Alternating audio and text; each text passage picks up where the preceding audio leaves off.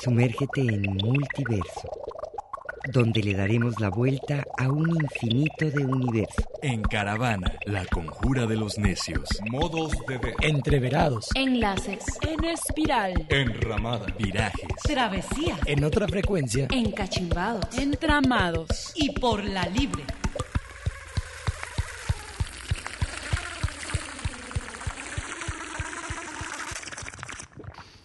Muy buenos días, tengan ustedes en este sábado 9 de enero. Bienvenidos a este multiverso, el primer multiverso en vivo de, de este 2021, que como ya habíamos previsto, y mi compañero Carlos Ramírez, a quien saludo el día de hoy con muchísimo gusto. Good morning, y un saludo a Nacho que se encuentra Exacto. Este atrincherado en contra de las huestes de la COVID. Eso, un abrazote a Nacho que espero que nos esté escuchando.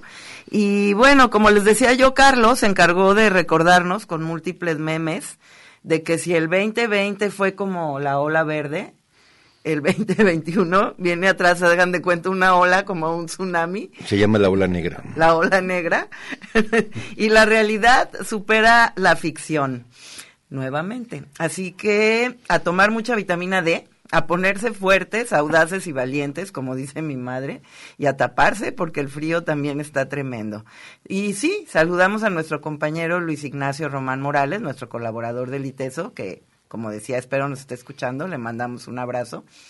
Y como ¿Y a Joe? bueno, al Joe, por supuesto. Feliz año, Joe. Ahí aquí está también nuestro Lo envidio muchísimo. Tiene una colección de bicicletas y de motocicletas y de vehículos que cada vez que lo veo digo, "Ah, ¿por qué no hice yo lo que él?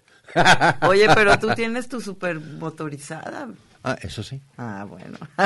Un día pregúntame sobre lo que es disfrutar la ciudad eléctricamente. ah, bueno. Te voy a preguntar muchas cosas. Ustedes, eh, como ustedes se imaginarán, Carlos Ramírez Powell, por el momento, eh, bueno, siempre, pero por en- el momento es muy requerido. Y qué gusto que sea de casa, ¿verdad? Así es que preparen sus preguntas. Ahora sí, Arturo nos puede ayudar a, a recibir de llamadas. 31 34 22 22, extensiones 12 801 a la 12 803, porque ah, o por el eh, Facebook en Multiverso 360 comentarios, porque vamos a explotar a Carlos durante todo este primer bloque. Ay, sí, no es cierto. No te vamos a explotar. A detonar. Lo vamos a detonar. Eh, por, por eso les digo, mándenme sus preguntas. Eh, vamos a detonarlo durante todo este primer bloque. Y a partir de las once y media vamos a entrar al territorio compartido multiverso territorios, Carlos, llamado eh, ya, ya, ya supe que complotaste y conspiraste con Arturo. llamado Multitorios.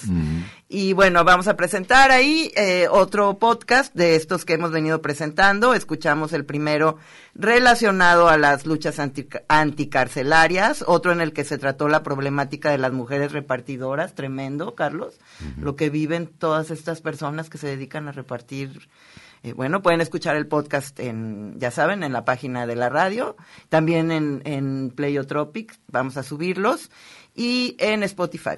Y en este caso vamos a tocar el tema de las trabajadoras del hogar, que es un, un tema también bastante eh, fuerte en estos momentos, todo lo que están también viviendo estas mujeres trabajadoras del hogar. Del hogar. Y bueno, pero vámonos con Carlos. Y ya saben, si ustedes quieren profundizar en temas pleiotrópicos, pueden escuchar La Cripta. Yo tengo muchas preguntas. Y comencemos, por supuesto, por uno de los sucesos que ha causado conmoción a nivel mundial. Pero a ver, ya, ya sabemos, yo, yo que te lo he expresado, si yo fuera ciudadana de Estados Unidos, no creo en ninguno de estos dos proyectos, ¿no? ni el que representa Biden ni, los, ni, Trump, en este caso, porque veo que están divididos los republicanos, no es precisamente Trump republicanos, pero bueno, ya me dirás. Y ante lo que sucedió en el Capitolio, pues no entiendo así, no entiendo nada. Primero, así sin ver, sin mucho análisis, sin escarbar, veo imágenes, Carlos, en donde con una facilidad estos personajes extraños, sacados de alguna película, la verdad, ¿no? Este, eh, entran a un lugar en el que en mi imaginación de series y películas debería de estar blindado como un búnker, o sea, con una cuerpo policíaco de choque que no dejaría entrar a nadie o no. O no, yo, o sea, uno ve las series y eso se supone que sucede en el Capitolio. Entonces pienso, bueno, pues serán los demócratas un montaje que están montando para que todo el mundo odie más a Trump y ellos queden así como los salvadores de la democracia, como siempre lo han hecho. Pero por otro lado, yo me pregunto, pero si Trump todavía es presidente, ¿quién controla la policía? En fin. Bueno, la policía del Capitolio la Ya me controla... voy a callar la boca. Deja- La policía del Capitolio la controla Nancy Pelosi. Ah, entonces no la controla Trump, que es presidente. Exacto. Bueno, ¿ves? Es- Son preguntas. Y que si los asaltantes son de Antifa, que si son de Cuarón, un, es un este grupo suprematis- supremacista de blancos que defiende las ideas de Trump de una manera radical, en fin. Ya me voy a callar la boca. Para Bueno, uno de, Carlos lo- uno de los líderes de la incursión en el Capitolio este, fue arrestado al día siguiente. Esto sucedió el 6, el asalto al Capitolio. Eh, propiciado, y se ve en cámaras, eh, propiciado por la misma policía que abre las, le- abre las rejas y- e improvisadas que están eh, en torno al Capitolio y les dicen, pues entren. Eso está registrado en video. Y no en uno, en muchísimos. Eh, uno de los líderes de la incursión se llama Sullivan, Sullivan en inglés, este, fue capturado el día 7. Y bueno, para la enorme cantidad de ruido que ha generado este asalto, entre comillas, al Capitolio, este, tiene las características de una bandera falsa, lo cual explicaré ahorita. Este, fue liberado sin cargos. No tuvo que pagar fianza, no tuvo que demostrar inocencia, eh, no le fincaron ningún cargo. Eh, ¿Por qué? Bueno, uno es afroamericano, dos eh, pertenece a Black Lives Matter, tres este, no era de interés de la policía de Washington D.C. A pesar de que, de acuerdo a la narrativa oficial, el asalto al Capitolio es básicamente el comienzo de un intento, en la narrativa oficial, de golpe de Estado de eh, Donald Trump en contra del Congreso. Esto es un poder, el Ejecutivo, enfrentado de manera violenta a otro poder, el, en donde reside la soberanía del pueblo norteamericano, que es el poder legislativo, la Cámara Baja. Entonces, aquí ya en este prolegómeno tenemos el, lo que yo podría llamar la pista para poner dos puntos de referencia importantes para entender que es una bandera falsa. Primero, eh, andan los españoles en sus galeones, eh, van vacíos rumbo a la Nueva España y regresan cargados de chocorroles a España. Y no únicamente chocorroles, también llevan este cochinchina, co- eh, cochinillas para hacer púrpura en la tela. Grana cochinilla. Y este también van con la línea de flotación así rebasadísima, a punto de hundirse, porque llevan barras de chocolate, no, chocolate no, también llevan chocolate, pero oro. Entonces se le acerca otro barco y le dice, hola cuate, somos tus amigos, nosotros te queremos mucho, porque van volando con una bandera española. Y se dejan acercar y justo 15 metros antes de que se encuentren para abrazarse los españoles de ambos barcos, eh, una, de, una de las naves cambia de bandera, baja la española y sube una bandera negra con una calaca y de- debajo de la eh, calavera este, dos fémures cruzados. ¿Qué tal? A eso se le llama una operación de bandera falsa. Acto seguido al abordaje y matar a todos los hombres, quedarse con todos los chocolates, con todas las cochinillas y con todo el oro. Esa es una operación de bandera falsa, en donde tú pretendes que eres otra cosa para sorprender a tu adversario al que le quieres aplicar este, una severa dosis de robo con todo lo demás que esto conlleva. Bien, ese es el antecedente histórico. La gran maestra de, de la bandera falsa fue eh, Isabel I de Inglaterra. Ella fue la que comisionó a los corsarios y a los piratas para que, eh, y les daba, digamos, patente de corso para realizar este tipo de actividades que eran parte de una guerra de gran aliento entre Inglaterra y España. Los ingleses básicamente son los grandes maestros en la época moderna a partir del establecimiento de las colonias de las operaciones de bandera falsa. El segundo antecedente es el del incendio del Reichstag esto es de la sede del gobierno alemán. Esto fue en febrero de 1933. El canciller Hitler recién había sido electo por una estrecha mayoría, en donde socialistas y comunistas coaligados eh, llegaron eh, rebasando aproximadamente 2% menos este puntos electorales que, que Adolf Hitler. Adolf Hitler era el, el canciller en ese momento, pero le molestaba el hecho de que el poder legislativo en ese momento eh, estaba totalmente parejo, no podía él eh, eh, mandar, no podía ser ejecutivo por dictat, porque no tenía la mayoría del de, aparato legislativo a su favor. Estaba muy sesgado hacia los socialistas y comunistas. Entonces, pues, ¿qué mejor que agarrar a un incauto, en este caso su nombre es hermoso, y en la memoria de los anarquistas un gran mártir, Marinus van der Lubbe. Y a Marinus van der Lubbe lo arrestan y lo acusan del incendio del Reichstag. Y a partir de ese momento Hitler exige al Congreso, a su Parlamento, que le entregue la capacidad de perseguir a todos estos anarquistas, socialistas y comunistas que son nada más que terroristas y así comenzar con la ley habilitadora, así se llama, la ley habilitadora, lo que podría ser este el periodo más triste de la historia moderna alemana, que es la del nazismo. Pasó de ser canciller, un, término muy bonito, a ser Führer, líder irrecusable, nadie se le podía oponer. ¿Por qué? Porque la ley habilitadora le permitió eh, activar a la Gestapo y comenzar una ola de terror, de arrestos, desapariciones, asesinatos en plena calle eh, de toda la oposición y básicamente lanzarse contra comunistas judíos, homosexuales y judíos. Bien, esa fue una bandera falsa. Se la adjudicaron al adversario para aniquilarlo. El tercer antecedente es el derrumbe de las tres torres gemelas, este, que obviamente fue una bandera falsa, se le adjudica a Irak y a Afganistán cuando este, los operativos aparentes eran árabes y dichos árabes no sabían volar aviones. Ya tenemos tres ejemplos de bandera falsa. Lo que sucedió en eh, Washington, D.C. el 6 de enero es de párvulos. Y uno de los grandes reclamos que se le puede hacer a Donald Trump es de que dejó un flanco abierto que ni este Bob Esponja hubiera pues permitido. eso te iba yo a decir, o sea, ¿cómo no? Es una estupidez. Es una estupidez del Ejecutivo. O sea... Es una estupidez del Ejecutivo. Tú mismo decías que se venía una guerra civil. Claro, y pues en eso estamos. O sea, eso apenas estamos en los prolegómenos. O sea, esto apenas comenzó este el día de las elecciones, el 3 de noviembre. Una guerra civil no se resuelve en una semana. ¿Y qué va a pasar? ¿Hay todavía algún tipo de expectativas para el 20 de enero? Eh, mira, eh, hoy es 9, 8. Hoy es 9. ¿Segura? Sí, hoy es 9. Ok. Mira, este 9 de enero este, estamos justo a la mitad de lo que se llama un enorme campo eh, boscoso cubierto de niebla. ¿En dónde está el adversario? ¿Qué está haciendo el adversario? No sabemos.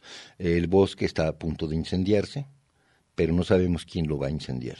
En otras palabras, cuando tú comienzas este un capítulo tan serio de la historia norteamericana que es la verdadera disputa por el poder, eh, es imposible saber qué es lo que están haciendo los actores, porque ambos están en este momento escondiendo todas sus actividades.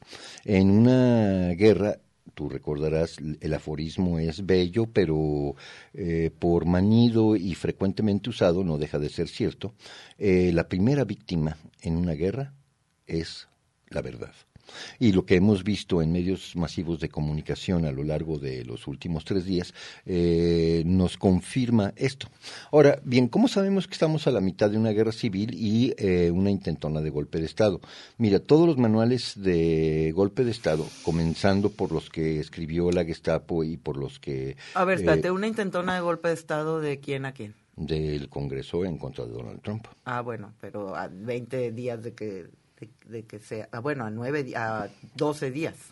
A 12 días de la toma de posesión, claro, del siguiente presidente. Bueno, en, en- en este momento, pues es imposible este, leerle la carta a estos gitanos. En otras palabras, Trump tiene un enorme este, repertorio de herramientas legales para hacer uso de diferentes sectores este, militares a su favor, mientras que el Congreso, por supuesto, tiene a su favor el hecho de que tiene un control casi absoluto sobre los medios de comunicación, pero mucho más importante, una alianza que podría hasta considerarse eh, no alianza, sino una servilidad, eh, una subyugación frente a los tres grandes consorcios de comunicación real, que son Google, Facebook y Twitter. Mira, eh, en el manual de golpes de Estado lo primero que sucede es, esto lo escribió Goebbels, pero también lo ejerce la CIA desde que este, se dedica a repartir golpes de Estado alrededor del mundo, y tú sabes que la cifra de golpes de Estado propiciados por la CIA desde el fin de la Segunda Guerra Mundial es no menor a 80 no menor a 80, y buena parte de ellos en, el, en, la, en América Latina. Pregúntale a Salvador Allende, pregúntale a Evo. Oye, pues el, el memes de que como ahora no se puede viajar, pues Estados Unidos hace un golpe de Estado en, Estados Unidos. Eh, claro, claro, mira. Mira, entonces, eh, ¿qué es lo que sucede? Que los operativos eh, de bajo nivel, digamos, los burócratas medios de los servicios de inteligencia alemanes que efectuaron el atentado del Reichstag, finalmente, después de la Segunda Guerra Mundial, terminan arrestados un tiempo o fugándose, pero gravitan hacia los Estados Unidos, Canadá y Argentina. Y en Estados Unidos, curiosamente, Allen y su hermano Foster Dulles, eh, secretario de Estado por un lado y jefe de los operativos del Servicio Secreto Norteamericano durante la guerra, la OSS, este, los empiezan a integrar a los servicios de inteligencia y a la agencia de, de la NASA, la Agencia Espacial Norteamericana. Hay que re- recordar el papel estelar que tiene Werner von Braun en el desarrollo del- de la estructura de cohetería norteamericana y, bueno, la llegada a la Luna pues es básicamente el resultado final de el programa de los paperclips, el integrar hacia Estados Unidos a toda esa potencia neuronal que tenían los alemanes, que fueron integrados a los servicios de inteligencia norteamericanos. Bien, entonces, eh, cuando se vienen de Alemania, se traen el manual de cómo este, realizar golpes de Estado y eh, tienen refinado a la perfección el tema de las banderas falsas. Y este, cuando tú recuerdas cuántas banderas eh, falsas hemos sufrido los am- latinoamericanos, eh, ha sido dolorosísimo y costosísimo eh, desde el punto de vista del sufrimiento humano lo que se ha realizado desde la Agencia Central de Inteligencia. Bueno, pues imagínate qué nivel de refinación, a, a qué nivel de refinación han llegado, que lo están practicando todo lo que aprendieron en los últimos 70 años en sí mismos. Híjole, pero la verdad es que pudieran haber, yo, yo siento que pudieron haber em, refinado su producción. Claro, pero Está mira, muy, muy, muy de a tiro como de, de... ¿Te acuerdas el Canal 4? ¿Te Sí. acuerdas cu- cuando éramos chicos cómo eran las producciones? Sí, sí Haz de cuenta. sí, es, es, es como Paquín y Chori. Ah, Sí, o sea, es, es muy elemental. Es como cuando este Sixto logra engañar al del sombrero, ¿cómo se llamaba? Que en paz descanse, de grata memoria. Bueno, su compañero locutor Sixto, el de, Sí, sí, sí, sí, sí, sí. o sea, lograba este hacerle trucos de magia a su coconductor. Mira, Porque mira, vemos imágenes como esta que nos manda Edith, a quien, a quien le mandamos un abrazo. sí, eh, de cuando, por ejemplo, otra otro montaje. pues, ¿no? Ve- nada más la cantidad de policías que había en el Capitolio el año pasado, en otra protesta. Sí. O ¿No? O sea, Sí, no, pero mira, eh, eh, eh, parece muy burdo, pero cuando tienes el control eh, casi omnímodo, eh, 99% de los medios masivos de comunicación, eh, algunos errores se pueden limar simplemente ignorándolos y no transmitiéndolos. Mira, entonces el siguiente paso de este golpe de Estado es cancelar la capacidad de aquel que está sufriendo el golpe de Estado de comunicarse. ¿Y qué es lo que ha sucedido a lo largo de los últimos tres días? Bueno, pues hay una masacre en Twitter y en Facebook de cancelación de cuentas, entre ellas las del presidente de los Estados Unidos. Entonces, mira, cuando, cuando tú dices que vas por la libertad y lo primero que haces es declarar terroristas a tus adversarios, pues, eh, eh, pues uno lo único que puede decir es eh, Heil. Hasta AMLO defendió a, Trump de que le habían coartado su libertad de expresión no, bueno, pero es que eso es, mira, eso es lo más grave que ha sucedido. Es el índice flamígero de que lo que está en curso es este una disputa por el poder que no tiene nada que ver con el eh, marco elemental de respeto a la Constitución norteamericana. Mira, eh, la Constitución está muy bien, muy, muy bien redactada. De hecho, la Constitución de, los Estados Unidos mexicanos eh, está inspirada en la Constitución de los Estados Unidos. La primera enmienda, lo primeritito que se aprobó y que nunca ha sido cambiado es el de la libertad de expresión. Y eh, el segundo es la, este, el derecho a poseer y portar armas. Entonces, lo primeritito que están realizando en este golpe de Estado es cancelar la primera enmienda. Una vez que logren con éxito, suponiendo que el 20 de enero entra el holograma llamado Joe Biden al poder, este, a partir de ese momento, eh, esa gran campaña para la cancelación de la primera enmienda va a eh, tomar este una, un cariz hasta violento y después viene el asalto a la segunda enmienda. Entonces sí, efectivamente, estamos en los prolegómenos de una guerra civil, estamos viviendo en pleno una este campaña, un este un golpe de estado en cámara rápida. Tú dices, pero es que es muy chapucero, es muy obvio, es muy obvio para ti, para mí y para los radioescuchas este de multiverso. Es nada obvio para quien nada más sintoniza CNN, para quien nada más sintoniza Canal 2 en donde te estrellas, este es nada obvio para quien vive en, nutriéndose de la esfera mediática del pensamiento único norteamericano.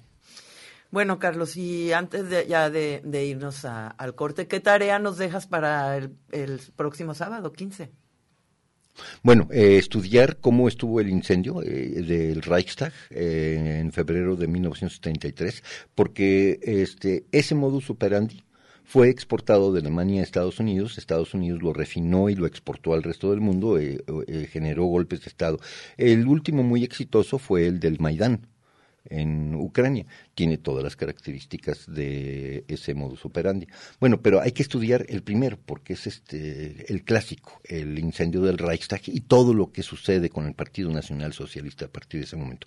Esa es la tarea, porque eso enmarca lo que está sucediendo ahorita.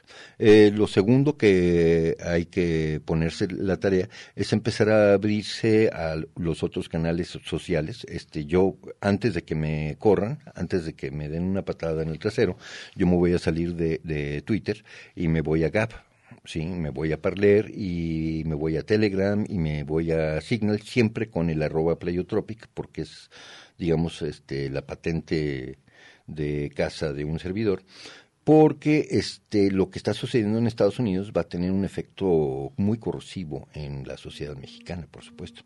Y bueno, tú y yo hemos vivido la censura eh, constante, dramáticamente arrojada y fascista y de pensamiento único, que uno no puede decir hidroxicloroquina porque inmediatamente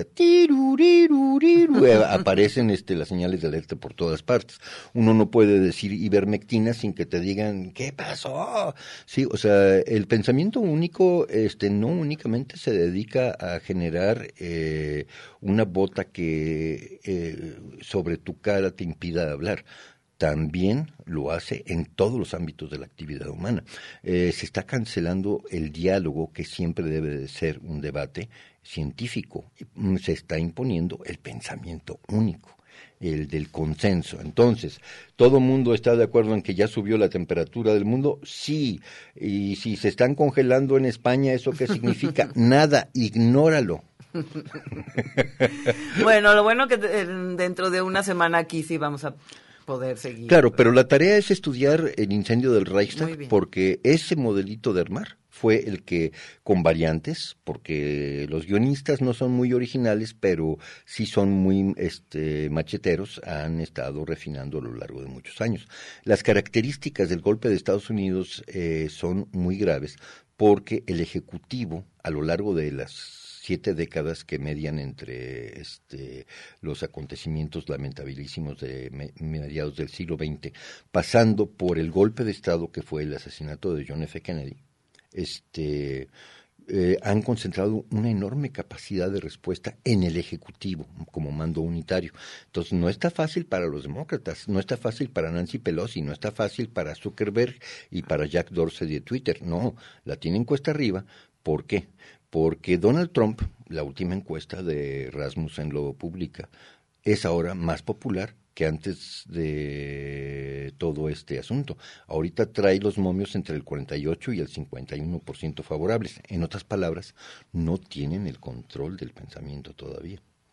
Bueno, pues vamos a ver qué pasa y dentro de una semana aquí seguiremos. Va a estar emocionante y, Con este mismo y eh, siempre rogándoles que si ven 10 minutos de Televisa, por favor, mucho, pero mucho agua con sal, buches para esterilizarse porque es de una contaminación y de una mala vibra este el ancho de banda mediático mexicano que uno queda espantado ¿eh?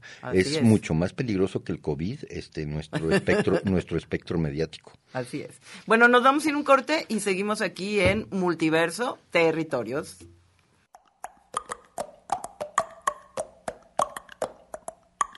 Virajes cardinales, virajes radicales, multiverso. Genera debate.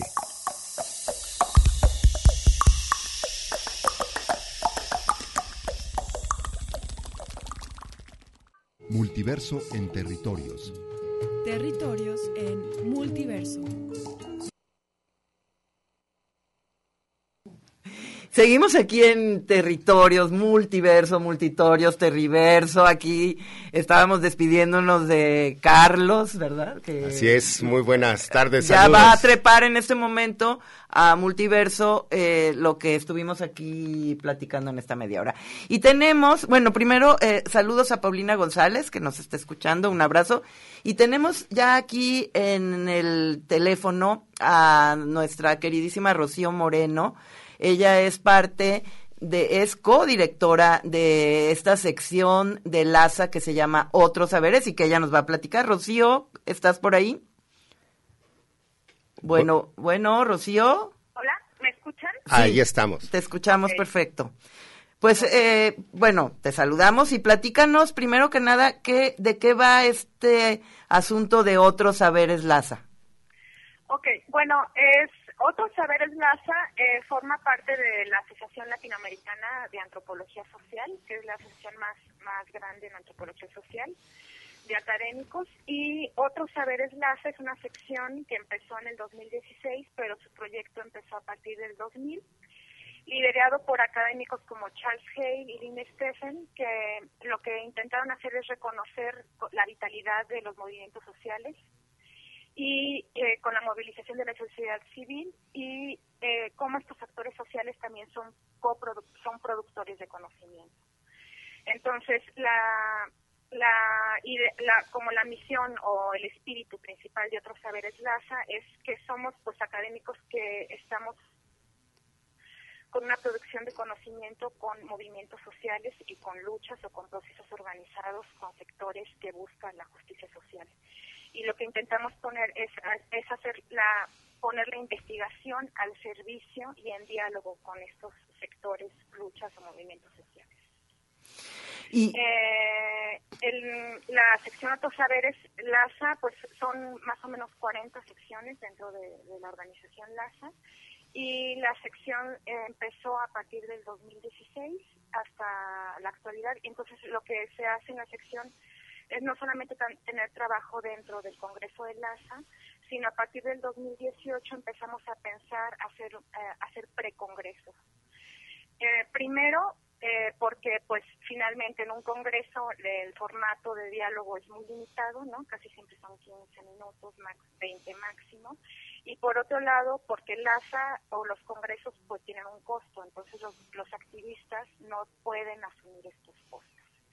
Entonces, pensando en un formato como mucho más amplio y más amigable, a partir del 2018 se empezaron a organizar pre-congresos antes del Congreso Macro de LASA. Y el año pasado, en el 2020, eh, la idea era eh, hacer un precongreso junto con el Congreso Nacional Indígena y se iba a hacer el precongreso en Mezcala, pero se suspendió. Y a partir de ese precongreso que se suspendió, pues nosotros empezamos a pensar eh, de qué manera articular, ¿no? Seguir el trabajo de articular el diálogo entre académicos y la sociedad civil y así fue como empezamos a organizar a partir del año pasado webinars con sectores que veíamos que habían sido o han sido más golpeados y que vulnerabilizados por la pandemia. Eh, y ahí es donde, bueno, eh, gracias a ustedes, Margarita y Arturo, pues hemos empezado a hacer como, ¿no? eh, estos webinars, hacer una serie de podcasts y lanzar estos podcasts en radios comunitarias para pues para extender el diálogo de estos sectores y visibilizar sus luchas eh, y su articulación y pues tejer como esperanzas y que esas luchas no se terminen ¿no? en, esta pandemia. Durante la pandemia. Y entonces han hecho tres conversatorios, ¿verdad? Uno que es que, es, que hemos escuchado aquí el podcast, uno que, el primero que fue las luchas anticarcelarias, en, en coordinación con, cada conversatorio ha sido en coordinación con alguna organización, ¿no? Sí, organizaciones que también son un poco como el espíritu de las otros saberes, ¿no? Que estamos entre un pie entre la investigación y otro pie entre el activismo. Exacto. Y eh, entonces presentamos ya el de las luchas anticarcelarias, el de mm, las mujeres repartidoras, en tu pedido va mi vida, y ahorita ya estamos a punto de lanzar, Rocío, tú dale eh, el, banderazo. el, banderazo. al tercer podcast que se refiere al conversatorio de las trabajadoras del hogar, ¿no? junto con la red, a ver, dinos. La red de investigación de trabajadoras del hogar, RITAL, que es una red que está articulada en toda América Latina, más o menos igual que otros saberes. Así es. Bueno, y vamos a escuchar a una integrante de esta red, Cristina Vera, también en el próximo bloque una entrevista. Pero bueno, pues escuchemos. Rocío, muchísimas gracias. No, gracias a ustedes, Margarita y Arturo, por hacer alianza junto con otros saberes, porque sabemos que también, ¿no? Otros saberes se nutre de gente que también está eh, luchando. Entonces, eh, pues para nosotros es un honor, ¿no? Que ustedes se sumen a nuestra a nuestra misión de otros saberes y nosotros sumarnos también a la misión que ustedes han tenido en la radio y, con las luchas que también han acompañado. Y pues también le daremos difusión aquí a través de Radio Universidad de Guadalajara, a través de nuestra red. Espero que también la mandemos a los centros universitarios donde hay emisoras para que también consideren su programación. Así es, y en las radios, comunitarias, y en las demás. Pero bueno, por lo pronto aquí ahorita en Radio Universidad de Guadalajara, en este programa Multitorios Terriverso, va este podcast del conversatorio eh, Trabajadoras del Hogar. Trabajadoras del Hogar. Rocío, un abrazo. Un abrazo para ustedes, Margarita y Arturo, y esperemos que eh, seguir eh, con estos conversatorios y con estos podcasts. Nos faltan tres todavía. Así es. Va. Saludos. Saludos. La Asociación de Estudios Latinoamericanos, LASA, en su sección otros Saberes, Investigación Colaborativa para la Justicia Social, presenta la serie Diálogos de Saberes en tiempos de pandemia.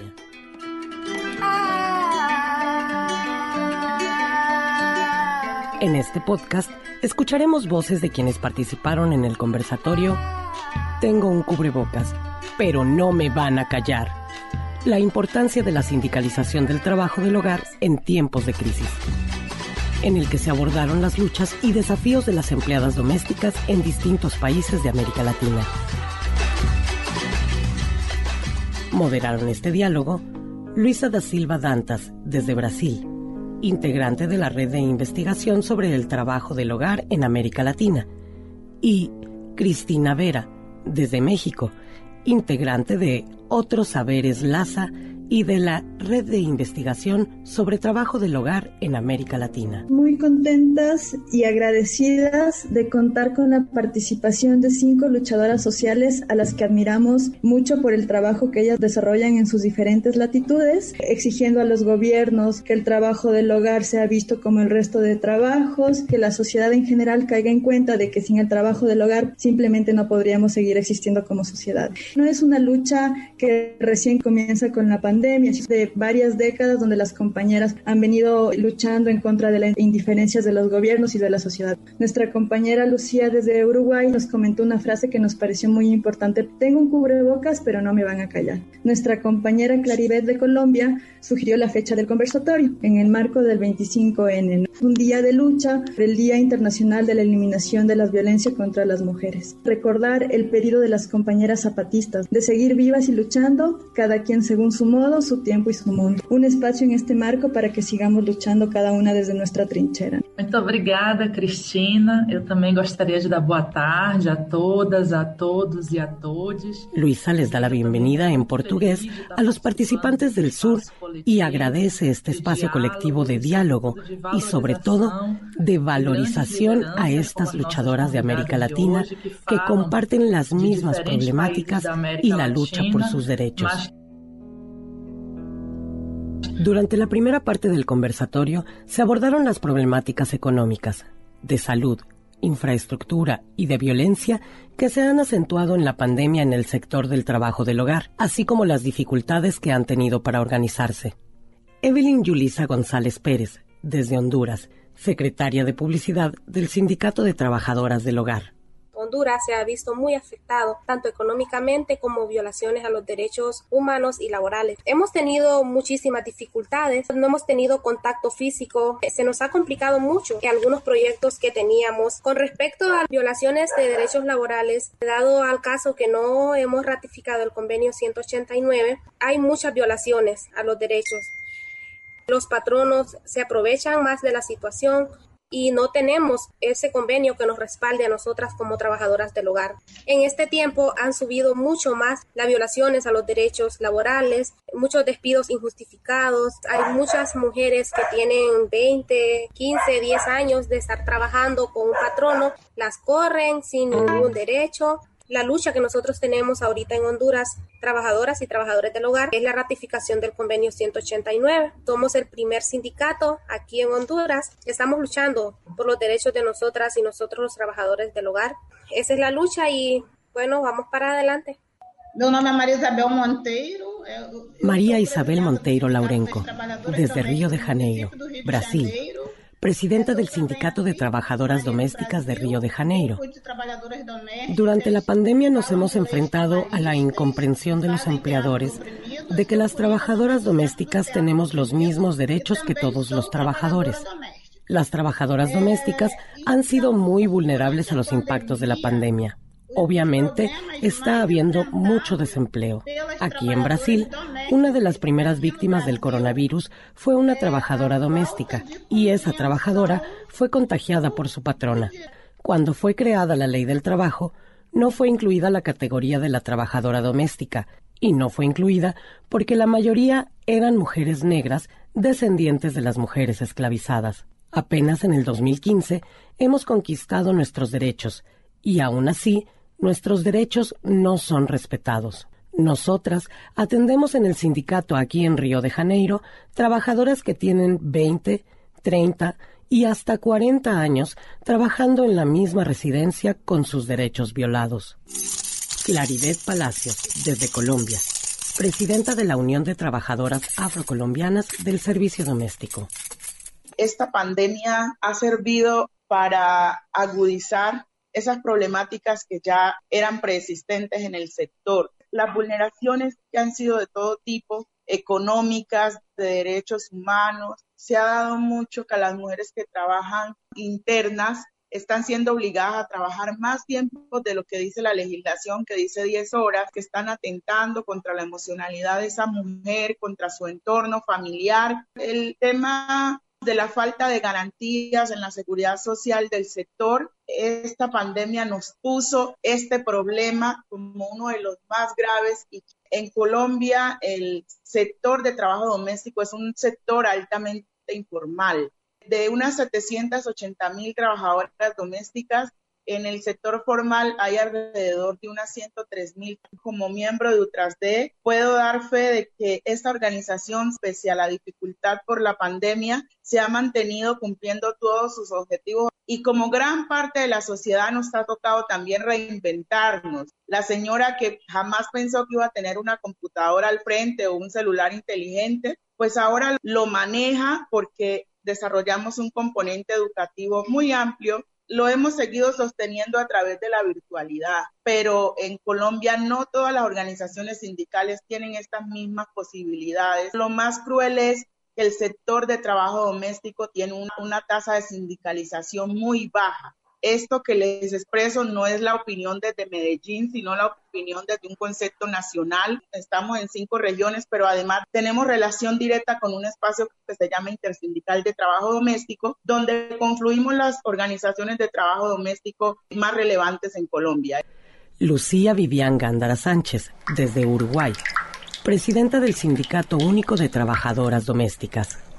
En Uruguay, como en todos lados, arrasó jugar un poco con el miedo. Desde el 13 de marzo hubo una solicitud del gobierno de un aislamiento voluntario. Muchos empleadores nos enviaron al seguro de desempleo sin saber si nos correspondían. Hay un 40% de informalidad. Esas compañeras no han sido apañadas por el gobierno. La ayuda económica que se les da es aproximadamente 1.200 pesos de acá. El dólar está a 45 pesos. Con eso no se puede vivir. En Uruguay sí tenemos una buena cobertura de salud a todos los ciudadanos, sean nacionales o extranjeros, porque también tenemos que mirar la parte migratoria que hemos tenido en los últimos años de compañeras de Venezuela, Cuba, República Dominicana, peruanas, paraguayas y chilenas.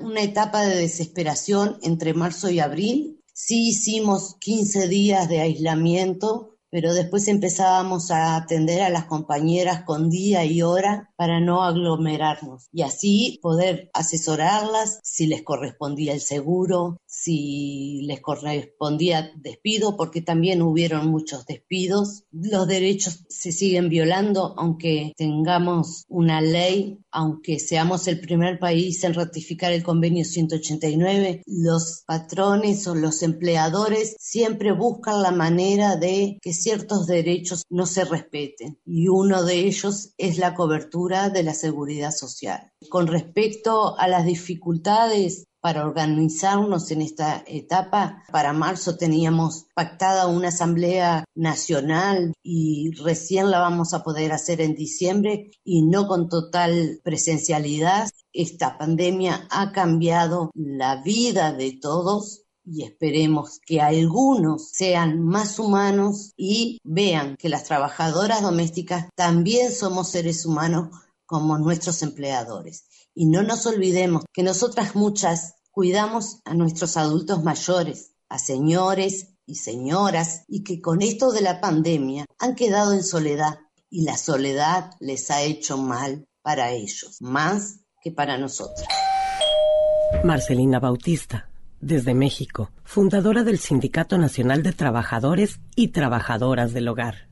México no es la excepción. Si bien es cierto, hace un año logramos las distintas reformas a la Ley Federal del Trabajo con respecto a los derechos de las trabajadoras, así como la ratificación del convenio 189, la implementación del programa piloto para la incorporación al Seguro Social de las trabajadoras del hogar. Sin embargo, en marzo que nos fuimos al confinamiento, nos encontramos de que los empleadores enviaron a las trabajadoras sin pago, sin goce de sueldo. Uno de los primeros sectores a regresar a trabajar fueron las trabajadoras del hogar. Nos vimos a la tarea de trabajar en conjunto con la OIT, aquí la Secretaría del Trabajo, que han estado sacando como guías, lineamientos, pero para nosotras era muy importante que fuera un protocolo que funcionara a nivel nacional y que incluyera los derechos y las obligaciones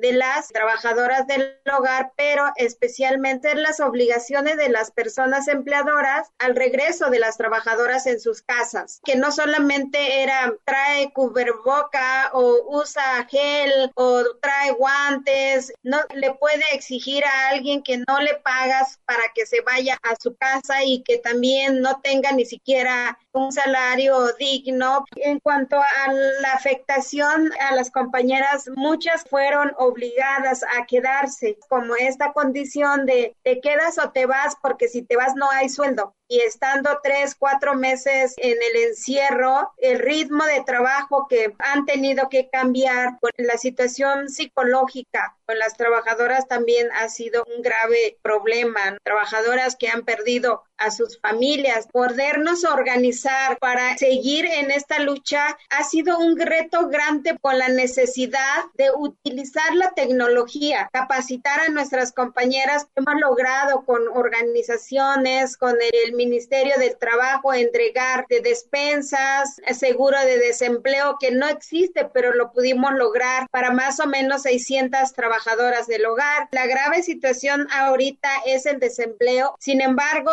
estamos con todo el ánimo, la actitud de no olvidar que tenemos derecho y exigirlo y retomar el lema de Lucía, traemos cubrebocas pero no tenemos la boca tapada. Las participantes en este diálogo compartieron el trabajo que vienen haciendo relacionado a la forma de organización colectiva, acerca de la importancia de la sindicalización del trabajo del hogar y de las estrategias del sindicato para que las trabajadoras se asocien a él y se convierta en una herramienta de lucha. En Uruguay, por suerte, tenemos una única central de trabajadores. En nuestro sindicato es único en todo el Uruguay. Sindicato único de trabajadoras domésticas. El sindicato es la mejor herramienta que tiene el trabajador para poder defender sus derechos. En esto de la pandemia, muchas compañeras han venido a pedir ayuda que no estaban sindicalizadas y que supuestamente no sabían de nuestros derechos, tanto que a veces perdemos tiempo en Google y podrían haber entrado a una página como es la del Ministerio de Trabajo o la de Seguridad Social. Ya fuimos por el quinto convenio firmado en los consejos de salarios y en uno de los convenios hay una cláusula donde dice, cada vez que el empleador no nos convoca a trabajar, deberá de abonar íntegro el jornal o salario. Y esto fue una de las cosas que nosotros aplicamos ahora. Es muy fácil mandarnos a las casas, pero sin el derecho al salario están equivocadas. Tenemos un año para poder reclamar si todavía no nos han pagado los días que no nos convocaron a trabajar. No hemos podido salir a las calles a hacer folletería o hacer como hacen en otros países los plantones. Acá se está prohibiendo las aglomeraciones. Sí lo hacemos a través de las redes. Sí hemos visto que muchas compañeras con esto del COVID se han visto con la necesidad porque no es con el convencimiento que se han afiliado al sindicato. Cuando uno es tocado en sus derechos, tiene que defenderlos. Y hay un sindicato que los respalda, hay leyes. No hay que tener miedo ni a los empleadores, ni al que no vas a encontrar trabajo en otro lado. En la vida todo da vuelta. No nos debemos de callar porque nuestros derechos tienen que ser respetados. Durante la pandemia hemos desarrollado varias estrategias. Durante el primer mes nos quedamos un poco sin saber qué hacer. Lo que más nos facilitó fue el WhatsApp. Los grupos de WhatsApp fueron la mejor estrategia para llegar a las trabajadoras domésticas, con todos los problemas que eso también implica, porque la trabajadora doméstica tiene que tener Internet. Otra estrategia ha sido platicar con las trabajadoras acerca de la importancia de defender sus derechos, no solo durante la pandemia, invitarlas a participar más en el sindicato, no solo en los momentos de necesidad. Marcelina. La sindicalización es la única herramienta que las personas trabajadoras tenemos para defender nuestros derechos. También es la posibilidad de dialogar de manera colectiva. Trabajadoras del hogar no tenemos la cultura de organizarnos. Cuesta muchísimo convencer a una trabajadora del hogar a sumarse a la lucha todas las personas deberíamos de organizarnos para defender nuestros derechos. No puede ser posible de manera aislada. Nuestro rol como líderes, como organizadoras de movimientos de trabajadoras del hogar, tenemos muchísimo trabajo que hacer para convencer a nuestros compañeros, nuestras compañeras, para convencer al Estado para que también reforme las distintas leyes que faltan para mejorar estas condiciones tan precarias que vivimos.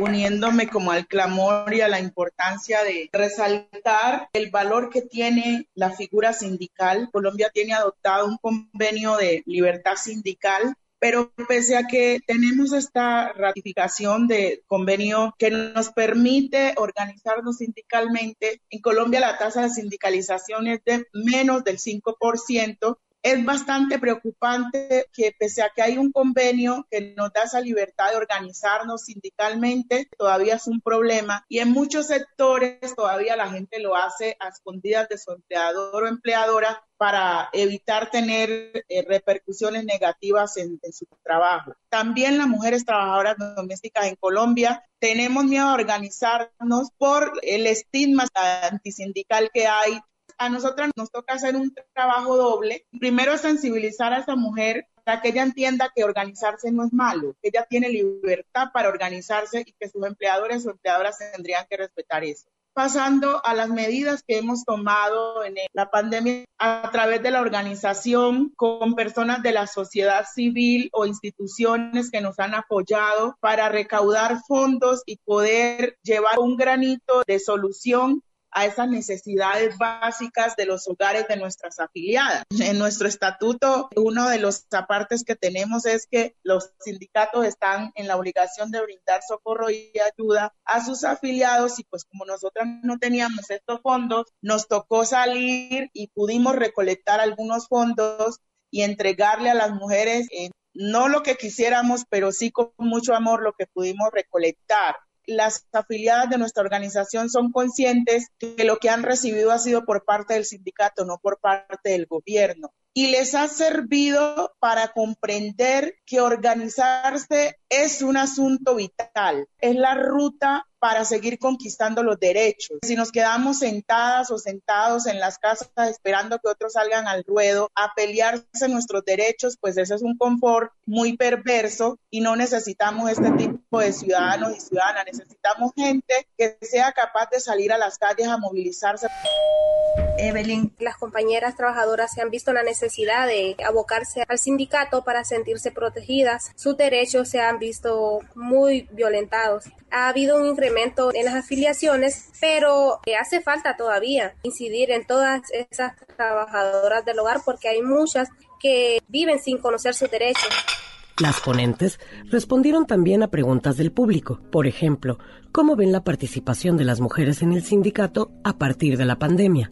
Entender que en la unidad podemos lograr más derechos para nosotras y sobre todo la información que CASE ha ido generando, la asesoría para la incorporación al Seguro Social ha permitido que se sumen compañeras a nuestra organización. Lanzamos una campaña que se llamó Alivio Solidario, buscando apoyo de despensa, recursos económicos. A nivel nacional, en una semana recibimos dos mil trabajadoras del hogar. No logramos todo el apoyo que estábamos solicitando. Nuestro trabajo es la organización, la defensa. Tenemos de marzo para acá cerca de dos mil trabajadoras del hogar que han estado en asesoría, hacerles llegar la información sobre las leyes. Una nueva plataforma que recientemente lanzamos busca llevar y acompañar a las trabajadoras del hogar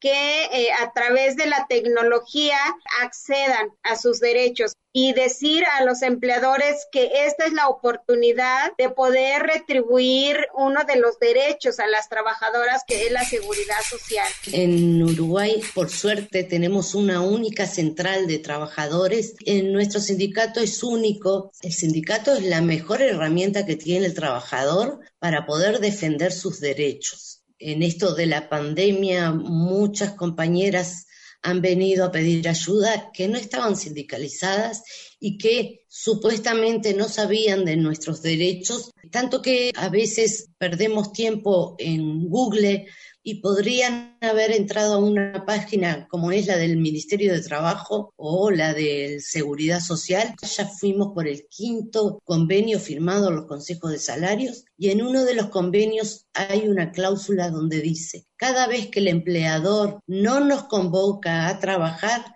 deberá de abonar íntegro el jornal salario. Y esto fue una de las cosas que nosotros aplicamos ahora. Es muy fácil mandarnos a las casas, pero sin el derecho al salario están equivocadas. Tenemos un año para poder reclamar si todavía no nos han pagado los días que no nos convocaron a trabajar. No hemos podido salir a las calles, sí lo hacemos a través de las redes, sí hemos visto que muchas compañeras se han visto con la necesidad porque no es con el convencimiento que se han afiliado al sindicato. Cuando uno es tocado en sus derechos, tiene que defenderlos. Y hay un sindicato que los respalda, hay leyes, no hay que tener miedo ni a los empleadores, ni al que no vas a encontrar trabajo en otro lado. En la vida todo da vuelta, no nos debemos de callar, porque nuestros derechos tienen que ser respetados. Durante la pandemia sí hemos recibido a más trabajadoras y hemos procurado hablar con ellas acerca de la importancia de que se den un tiempo para de vez en cuando participar en el sindicato y no solo en casos de necesidad extrema. Me gustaría de agradecer inmensamente a todos que están nos escutando. Luisa agradece a las participantes por compartir sus experiencias de lucha, sus desafíos y cómo el estar en colectivos nos hace cada vez más fuertes. Me sumo al agradecimiento y también comentarles que la red de Otros Saberes LASA tiene una participación muy activa en las redes sociales. Estén pendientes de las noticias que comparte el CINJO en Honduras, el Sindicato de Trabajadoras del Hogar en Río de Janeiro, la Unión de Trabajadoras Afrocolombianas del Servicio Doméstico en Colombia, el Sindicato Único de Trabajadoras Domésticas en Uruguay y el Centro de Apoyo y Capacitación para Empleadoras del Hogar. Buenas tardes a todas, muchísimas gracias. Buenas tardes a todas. Eh, buenas tardes a todas. Este podcast contiene diálogos del conversatorio Tengo un cubrebocas, pero no me van a callar. La importancia de la sindicalización del trabajo del hogar en tiempos de crisis. Puedes escuchar completo este material en nuestra página de Facebook LASA, Otros Saberes, o en nuestro canal de YouTube Sección Otros Saberes LASA, Investigación Colaborativa para la Justicia Social. En este podcast se utilizaron las piezas Madre Tierra y El Apolo de Ampersand del álbum La Flor de la Biznaga 2014. Página electrónica ampersand.mx. Multiverso en territorios. Territorios en multiverso. Multiverso en territorios. Territorios en multiverso. Sí, seguimos aquí en Multitorios Terriverso. Ya llegó también aquí nuestro compañero Armando. Y eh, pues eh, nos parece muy importante este tema de las trabajadoras del hogar vamos a vamos a escuchar también a, enterarnos de qué es esto del convenio 189. Nosotros los aquí presentes que hemos trabajado en comunidades indígenas hemos estado como muy enterados del convenio 169. 169 es de el la que tiene que ver con los pueblos originarios Exacto. y el 89 es una cuestión exclusiva 189. 189 de las trabajadoras del hogar. Exactamente, muy importante porque, bueno, ya oímos, ya no, no, no- no tenemos más que decir, pero ya escuchamos cómo es si eh, las repartidoras que vimos, las repartidoras, el, el anterior podcast, era como mostrar esta parte salvaje, bueno, todas son salvajes, pero este aspecto salvaje del capitalismo que no tienen prestaciones, que no tienen, ¿no? Sanitarios. que no tienen sanitarios, que no tienen seguridad social. Las trabajadoras domésticas todavía, no sé si todavía peor, pero también, y, y, y disfrazadas de este rollo de que son como de la familia, ¿no? Peor todavía. Vamos a... Vamos a escuchar Vamos entonces a este convenio 189 de la Organización Internacional del Trabajo.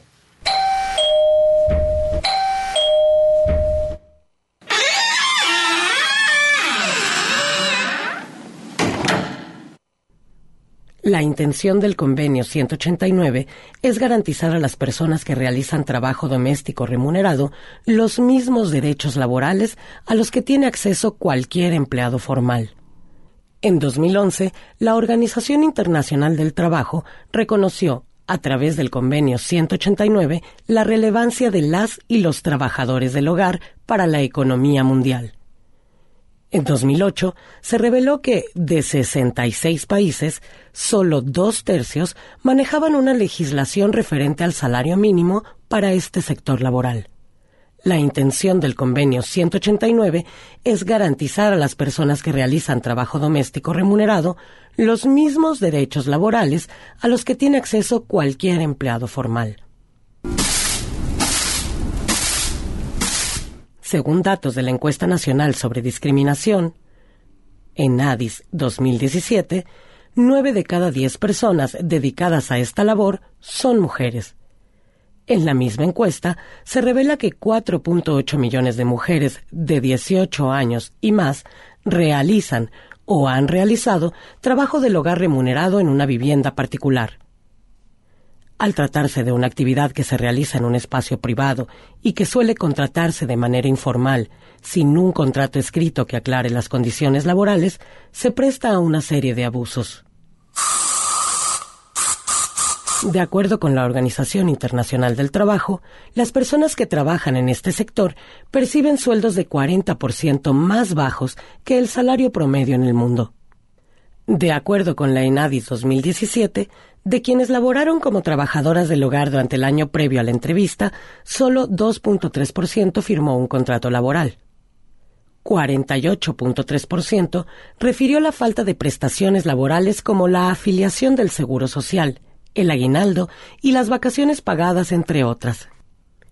32.2% señaló malas condiciones de trabajo, como los horarios extensos y bajos salarios. 15.8% manifestó que al menos en una ocasión no recibió pago por el trabajo realizado en alguna de las casas donde laboró.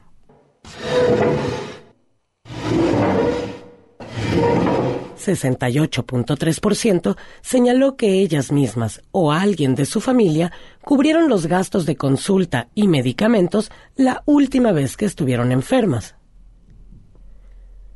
19.5% mencionó abusos o malos tratos que sufren por parte de las personas que las contratan.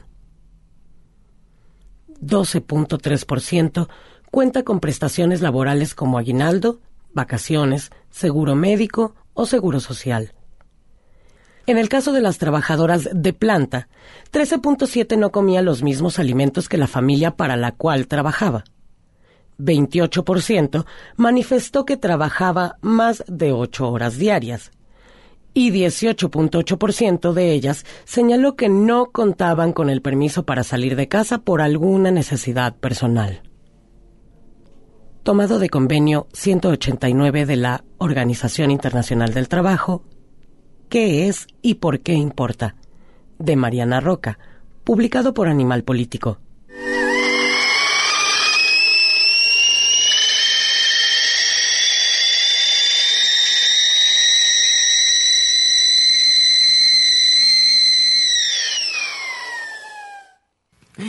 Escuchamos pues estos datos duros, de, ¿no? Bastante contundentes. Y sí, es una situación laboral precaria, ¿no? Eh, como vamos a escuchar ahora también la entrevista con Cristina Vera, que nos va a explicar cómo tiene todavía, digamos, residuos de la colonialidad, ¿no?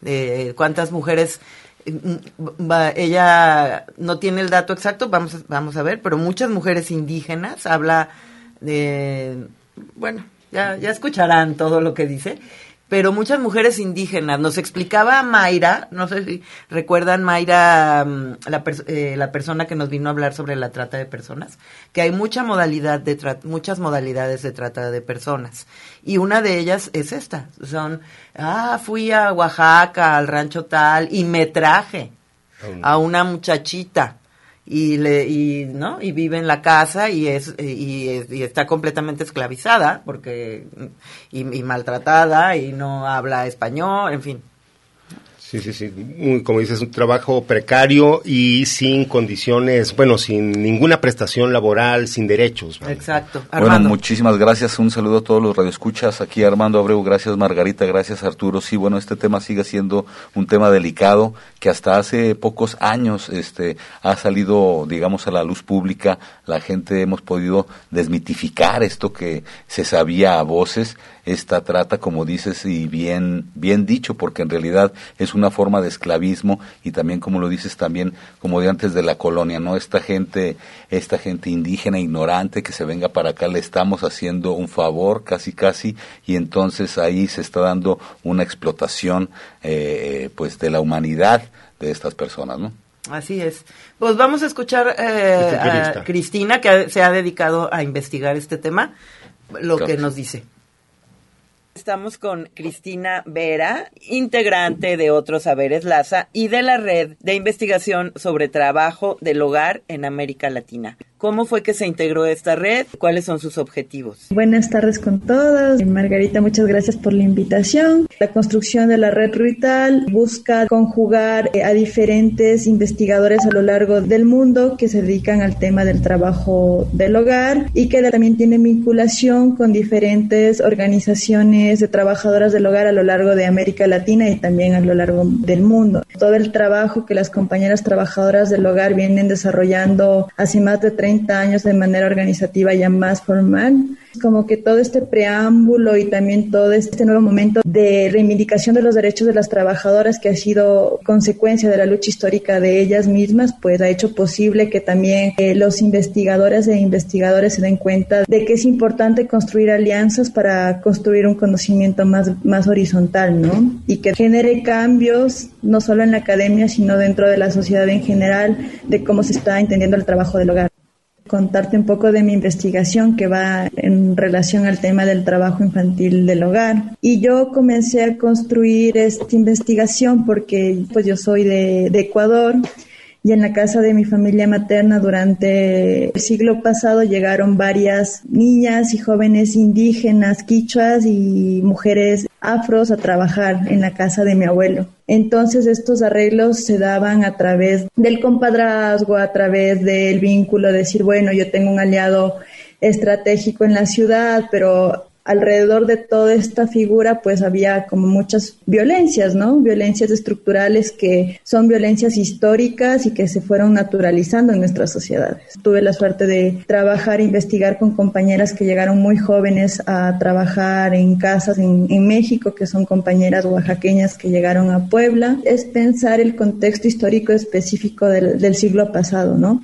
Donde el trabajo del hogar era visto como no trabajo, donde tener a una niña, a una joven como trabajadora del hogar era visto como una forma de favor y no una forma de explotación. Y claro, hay un giro histórico de cómo las legislaciones y la lucha también de las compañeras hace que este tipo de fenómenos se vea como es, como trata de personas, ¿no?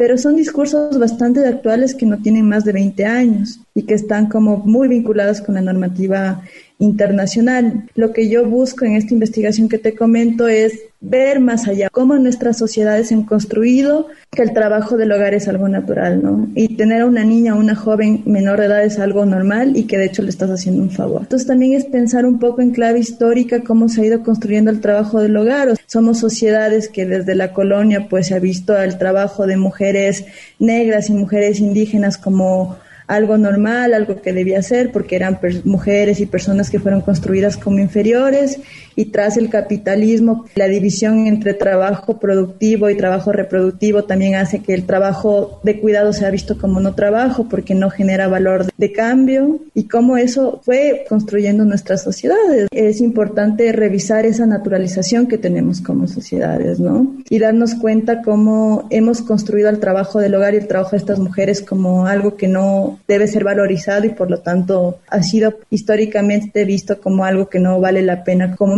¿no? Y vivimos en sociedades donde el trabajo del hogar siempre ha sido muy invisibilizado. Son mujeres invisibilizadas, son mujeres racializadas. También hay que recordar que el trabajo del hogar ha sido un trabajo que se construye a través de la feminización de la pobreza. Entonces, como tomar en cuenta todos esos factores que vuelven muy complejo el trabajo del hogar. Al hablar de cómo se ha invisibilizado ese trabajo, Platícanos un poco lo que representa ese trabajo, lo que representa ese trabajo para que la sociedad capitalista funcione como funciona. Pienso un poco lo que ha significado la pandemia para nuestras sociedades. Y si bien la pandemia ha venido a mm, profundizar las desigualdades y visibilizar todas las violencias con las que nos construimos como sociedades, también creo que de alguna forma ha tratado de reconfigurar esos otros trabajos, ¿no? Y pensar que el trabajo del hogar es uno de los trabajos más importantes y son los que sostienen la vida en nuestras sociedades. Y un poco la paradoja del sistema capitalista es eso, ¿no?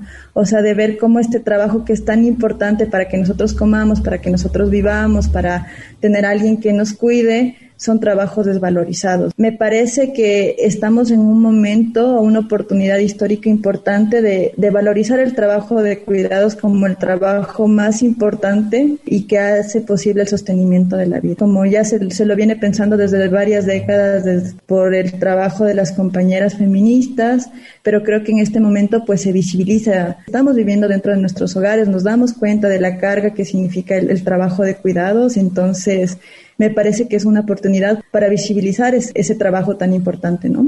Me parece que con las trabajadoras del hogar pasa un poco como con las maestras y maestros, que también a veces tienen que ser un poco enfermeros, un poco psicólogos, curar a un niño que se cayó, de repente la mamá o el papá están muy ausentes y la trabajadora tiene que contenerlos, serla un poco de psicóloga también, contestar llamadas, trabajo de oficina, de lo poco que se valora esa multiplicidad de tareas que, que hace una trabajadora del hogar. Incluso, además, de algo que también se habló con las mujeres repartidoras, los abusos por parte muchas veces de los patrones, como una especie de derecho de pernada.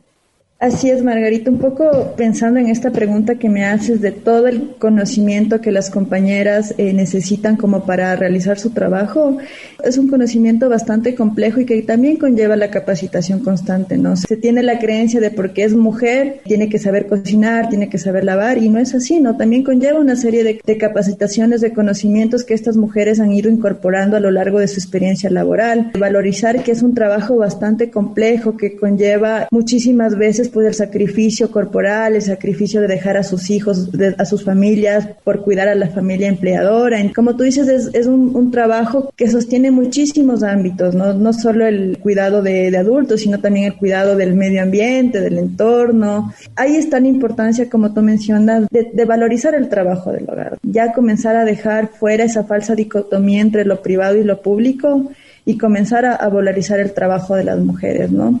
Y que claro, ahí también entra un tema de clase, un tema de raza, un tema de, de procedencia, no todas las mujeres realizamos el mismo trabajo de cuidar, entonces, bueno, las profesionistas necesitamos a otras mujeres que hacen posible que nosotros trabajemos en nuestras áreas. Yo siempre me pregunto por qué el trabajo del hogar no puede ser remunerado como el trabajo de una mujer académica. ¿Por qué no puede tener los mismos derechos, las mismas prestaciones? O sea, ¿qué ha hecho que la sociedad valore más el trabajo de una mujer profesora de una mujer trabajadora del hogar. También yo creo que ahí está la lucha de, las compañeras de ver el trabajo del hogar como cualquier otro trabajo, ¿no? Y que merece la misma remuneración y el mismo respeto. ¿Cómo ves tú este proceso? Comentabas como que hay un proceso que tiene 30 años en el que se ha venido fortaleciendo esta lucha. En algunos lugares hay sindicatos, en otros todavía no. ¿Cómo está más o menos este panorama? La lucha histórica de las compañeras ya de forma sindical comienza a partir de 1988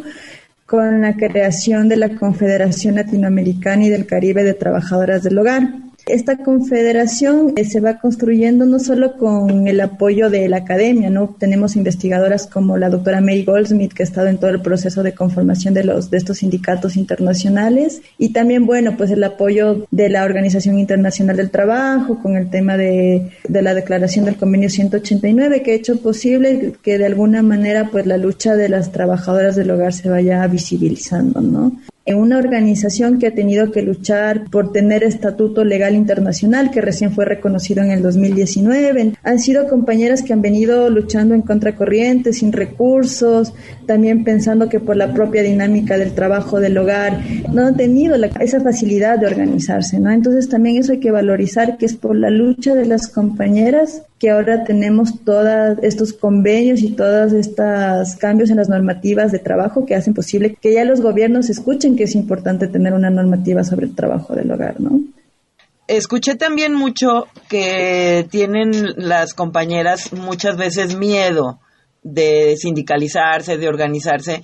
Entiendo que esto tiene que ver también mucho con esto que hablabas, con esta cuestión de clase y, me imagino que también te de amenazas. A ver, aquí te tratamos como de la familia, tú eres como de la familia, que andas viendo esas cosas. Aquí en México ha sido muy difícil desde que se legalizó el asunto de que tengan seguro social, ha sido muy difícil. apenas del año pasado. Para sí, le dicen de todos modos como eres de la familia, cuando te pasa algo yo te ayudo, en fin, hay como mil formas de seguir con esta relación colonial Tú mencionas un, punto muy importante y es esta ficción de ser como la familia de la que se, ha sostenido el, trabajo del hogar. Hay que pensar históricamente cómo las trabajadoras del hogar fueron incorporadas a la familia, pero desde lo inferior, ¿no? De, de construirlas a ellas como inferiores y cómo también a, partir de los afectos que se generan entre trabajadoras del hogar y empleadoras, también pensando por la misma dinámica del trabajo del hogar, que es un trabajo que requiere vinculación, que requiere una relación muy cercana,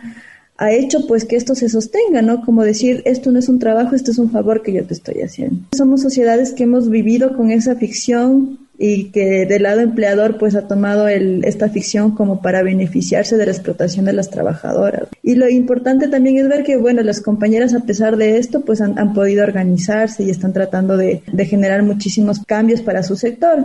Pero también hay que pensar un poco de lo que te mencionaba, esto de la dificultad de que las compañeras se sindicalicen y tiene que ver un poco primero con la dinámica del trabajo del hogar. Pensar el día a día de una compañera trabajadora, ¿no? Primero tiene que hacer el trabajo no remunerado de su hogar, garantizar que sus hijos coman, que vayan a la escuela, lavar la ropa, muchos casos de violencia familiar, también dentro de sus propios hogares, Después de eso hice el trabajo productivo, aguantar pues situaciones de explotación donde no les eh, reconocen pues los derechos laborales de tener ocho horas de trabajo, no les reconocen aguinaldos, no les reconocen vacaciones, no les reconocen ningún tipo de seguridad social. Después de todas estas jornadas llegar a tratar de hacer algo de organización o de trabajo comunitario, también para las compañeras es muy difícil porque tienen que cumplir muchísimas responsabilidades que es por la ausencia estatal, ¿no? También por lo que los empleadores no tienen conciencia de, qué es el trabajo del hogar. A mí me parece que es bastante importante pensar esta dificultad que las compañeras tienen y pensarnos en el caso mexicano que son aproximadamente el 1% de las compañeras trabajadoras que tienen seguridad social.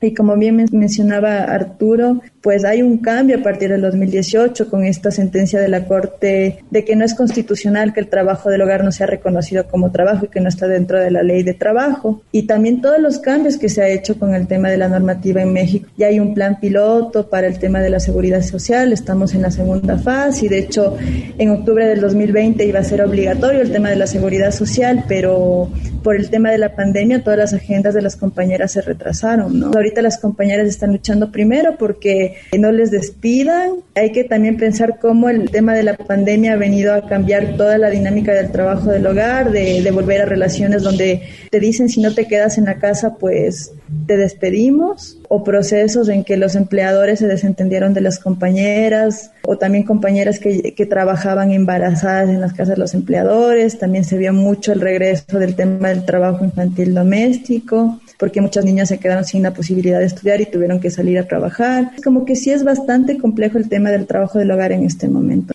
¿Qué pasaría en este contexto si las compañeras estarían aseguradas? Quizás contarían con la posibilidad de tener seguridad gratuita en el caso de que se enfermen de COVID, pero las compañeras ni siquiera tienen la posibilidad de eso porque no están aseguradas. Si se enferman, cae por su cuenta. Entonces es una situación bastante difícil, Margarita, y que hay que ver qué va a pasar este año y, qué va a decir el gobierno mexicano, que, que a mí me parece igual que mm, las compañeras de CASE, encabezadas por Marcelina, pues han hecho un trabajo bien interesante de alianzas con el IMSS, con la propia gobernación de Ciudad de México, pero falta muchísimo por hacer y, la situación del trabajo del hogar en México depende muchísimo de cada estado, ¿no?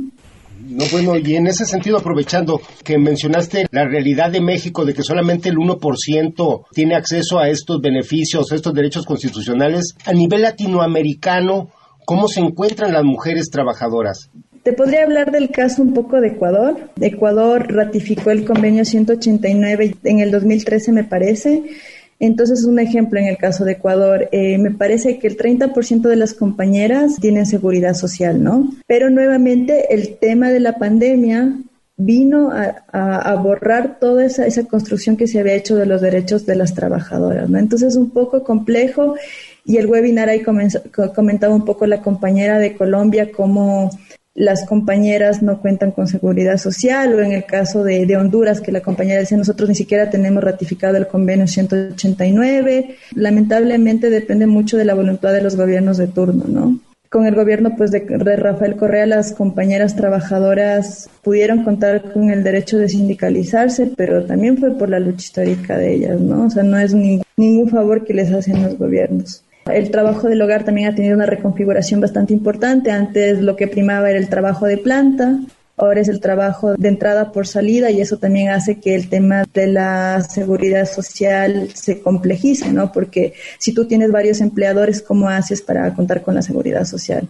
Entonces hay varios modelos como el argentino que te dice, bueno, eh, cada empleador, la trabajadora tiene que asegurarse que cada empleador cubra una parte de, del tema del seguro social, pero ya depende de los modelos que cada gobierno vea como necesarios para la realidad de cada país, ¿no? Entonces hay que ver también cómo va, va a ser después de la fase piloto, ya cuando se, se vuelva obligatoria en el caso mexicano, el, de cómo el gobierno mexicano va a tratar de subsanar este tema, ¿no? Si tienes idea de qué porcentaje pudiera haber de compañeras trabajadoras del hogar que sean indígenas. Severín Durín, que es una investigadora del CIESAS Monterrey, ella menciona un poco que casi el 90% de las trabajadoras del hogar en Monterrey son trabajadoras de orígenes indígenas, ¿no? Entonces lo que ella menciona es que el trabajo del hogar es un trabajo bastante etnizado en esa zona del país. También hay que ver la realidad de cada contexto. Quizás en estados como Chiapas sí vamos a tener un mayor porcentaje de trabajadoras indígenas, pero ya dependerá de cómo se va constituyendo el trabajo, ¿no? Y el mercado de trabajo. Y lamentablemente, Margarita, en el caso del trabajo del hogar infantil, nosotras no tenemos datos exactos de el origen étnico y racial de, de las niñas trabajadoras. O sea, ni siquiera se sabe qué idioma hablan. Los gobiernos, pues, también han, invisibilizado el tema del trabajo del hogar, ¿no? O sea, hay muchísimos avances en temas de encuestas y de censos, pero no tenemos datos de, cómo se va construyendo el mercado de trabajo en en este ámbito, ¿no? Sí, también hay que pensar un poco de cómo se va configurando el mercado de trabajo en México, que el 80% del trabajo eh, se basa en el mercado informal, ¿no? Entonces pensar que eso hace mucho más difícil que se pueda formalizar cualquier trabajo, ¿no? Y que los arreglos entre trabajadoras y empleadores se den en el ámbito privado sin ningún tipo de regulación, sino más bien como se dice la buena voluntad del empleador, ¿no? Entonces como que las compañeras quedan desprotegidas porque no existe el sistema estatal que debería garantizar que sus derechos se cumplan, ¿no? y tampoco no solo no se cumplen sus derechos laborales, y tampoco se cumplen sus derechos económicos. Muchas de las compañeras trabajadoras, como bien se mencionaba al inicio de, son compañeras que tuvieron que emigrar del campo a la ciudad por procesos de violencia en sus propias comunidades o por temas de violencia patrimonial también, donde las mujeres no tienen derecho a heredar y tienen que, mudarse o tienen que buscar mejores circunstancias educativas para sus hijos. Entonces, como ves, toda una cadena, un continuum de violencia que hace que el trabajo del hogar esté en el lugar que esté, ¿no? Y que es muchísimo más complejo de entender porque viene como, es un entramado histórico, pero también un entramado que va no solo de la violencia económica, sino de la violencia laboral en la que se va cimentando y se va construyendo, ¿no? Y que también como empleadores o en el, en el lugar que nos encontremos, pues también tratemos de, crear una conciencia de que el trabajo del hogar es, es un trabajo importante y que sin trabajo del hogar las sociedades no existen más o menos, ¿no? Dando giros hasta la otra orilla. Multiverso. Genera debate.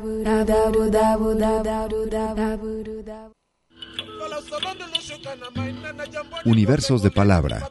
Universos de bolsillo. Multiverso. Genera debate.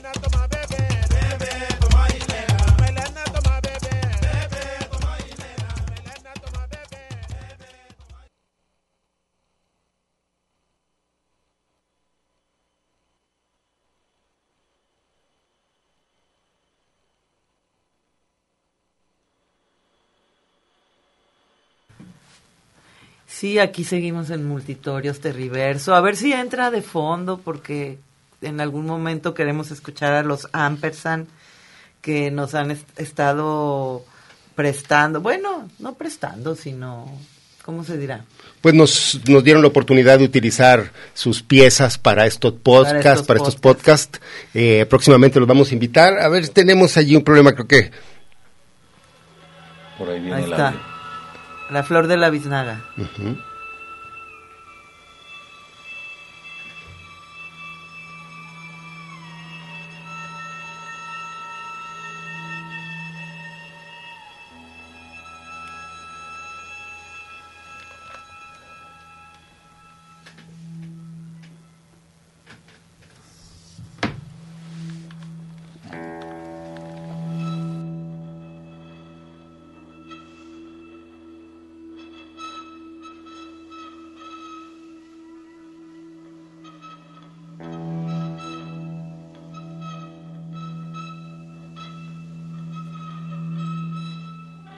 Bueno, ahí lo vamos a estar escuchando de fondo. Es un proyecto bien, bien interesante. Zapatío, ¿no? Sí, vamos próximamente a invitarlos también a que pues nos eh, den la oportunidad de entrevistarlos, ya sea que pudieran estar aquí en vivo o si no, pues vamos a ver la posibilidad de grabarlos. No, en vivo Eh, lo veo difícil ahorita. Sí, ¿verdad? Pero bueno, Pero bueno. tenemos el compromiso de invitarlos a los compañeros de Ampersand, que les mandamos un saludo y agradecimiento también por pues eh, la oportunidad de utilizar este material para estos conversatorios que eh, pues vamos a difundir a nivel nacional también en emisoras comunitarias y las públicas también. Así es. Y bueno, Armando, Sí. se cumplieron 27 años, este enero se cumplieron 27 años del levantamiento. Levantamiento, sí. Eh, los compañeros 27 años. eh, un emitieron caminando juntos ahí en el Em, planeta. pueden revisar, hay un documento importante a través de Radio Zapatista donde pues hacen una declaración. Este año también va a ser significativo, eh, si recuerdan cuando se hizo esta marcha por todo México, eh, la marcha de la dignidad, ahora se va a hacer algo similar pero en Europa. Están planeando para a partir de abril, creo, eh, eh, una comisión de representantes del Congreso Nacional Indígena y del Ejército Zapatista de Liberación Nacional.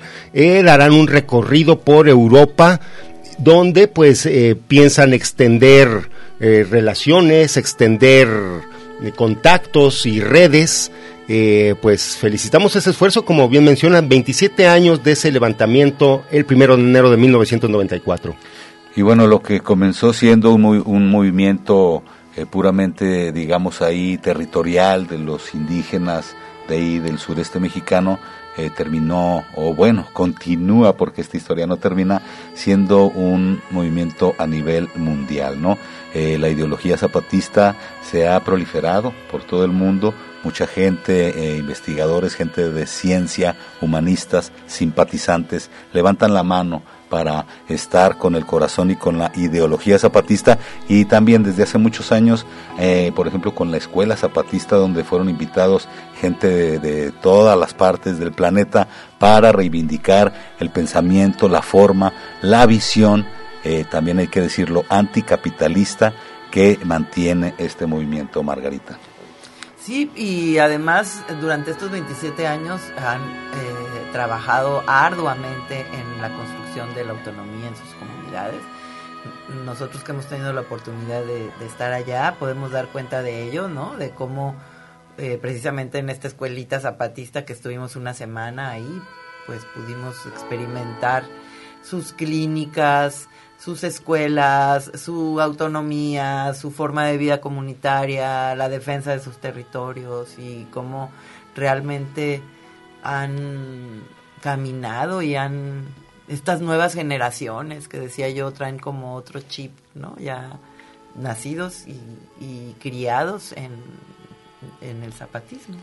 Y pues estas modificaciones, esta evolución que ha tenido también el movimiento, eh, han crecido los caracoles, han eh, incrementado también el número de municipios autónomos en rebeldía allá en Chiapas y como bien mencionan, pues sí, su influencia ha despertado y motivado otros movimientos como el de Cherán, como lo que está sucediendo en la costa nahua de Michoacán, que terriblemente nos enteramos, le digo, la semana pasada asesinaron al presidente municipal de Aquila en Maruata.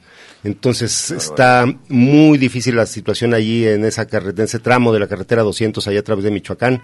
Eh, pues fuerza para todos los eh, las comunidades nahuas, hombres y mujeres que están defendiendo su territorio de los embates del crimen organizado. Sí, bueno, el, el año comienza eh, y las comunidades originarias sabemos que deben de seguir organizándose para continuar defendiendo sus territorios, su cultura, su lengua. En realidad, esta resistencia, esta batalla, pues no termina con el año nuevo.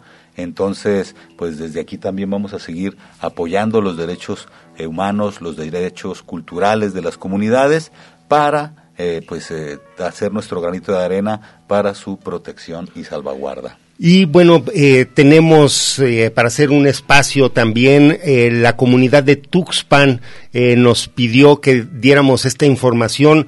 Bueno, todos los que estamos aquí en esta mesa hemos asistido con gran regocijo a las celebraciones del 20 de enero, del 20 de enero San Sebastián. En, Margarita, ¿gustas dar alguna reseña de cómo se vive en esas no, fiestas? Bueno, una de las fiestas más importantes. Bueno, Tuxpan, perdón el pueblo de la fiesta eterna, ¿verdad? De la eterna fiesta, ya me corrigieron. El pueblo de la eterna fiesta. Pero una de las fiestas más importantes, pues, es precisamente esta del nuestro Señor del... Eh, San Sebastián. San Sebastián, que es el Señor del Perdón, ¿no? ¿Sí o no? Sí, pues sí, sí, sí. Entonces, sí, ¿no? Bueno, no, es, la, es la fiesta más importante. Y entonces, todas las cuadrillas de danza, que son como ¿Cuántas No sé, unas 25 o 30. Varias decenas, las, ¿no? de, Algunas las decenas. abajeñas, las arribeñas, todas, todas Chayacates. todas, se- Yo quiero se ser chayacate. ponen altares. Claro que hay quienes tienen la mayordomía, pero todas las cuadrillas de danza ponen altares en donde todas tienen que pasar por todos los altares.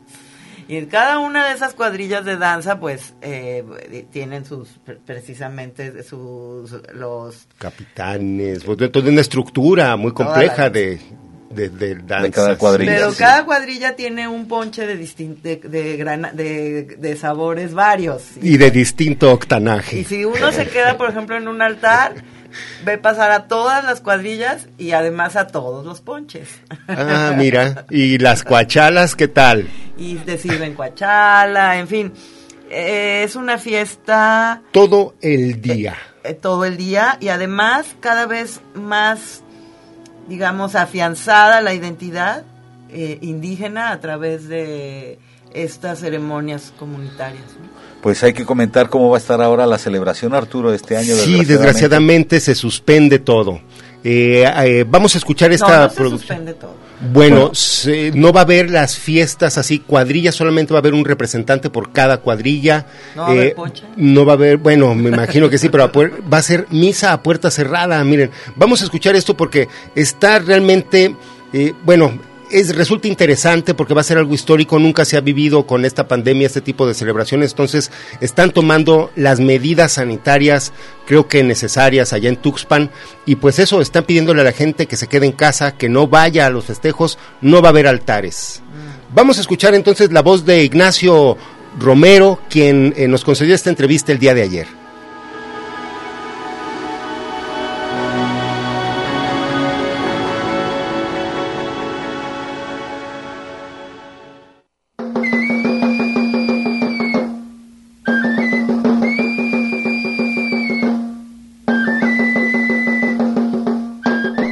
Sur del altiplano jalisciense, el Llano Grande, donde se localiza San Gabriel y la depresión de Sayula, se encuentra el valle de Zapotlán, hoy conocido como Ciudad Guzmán.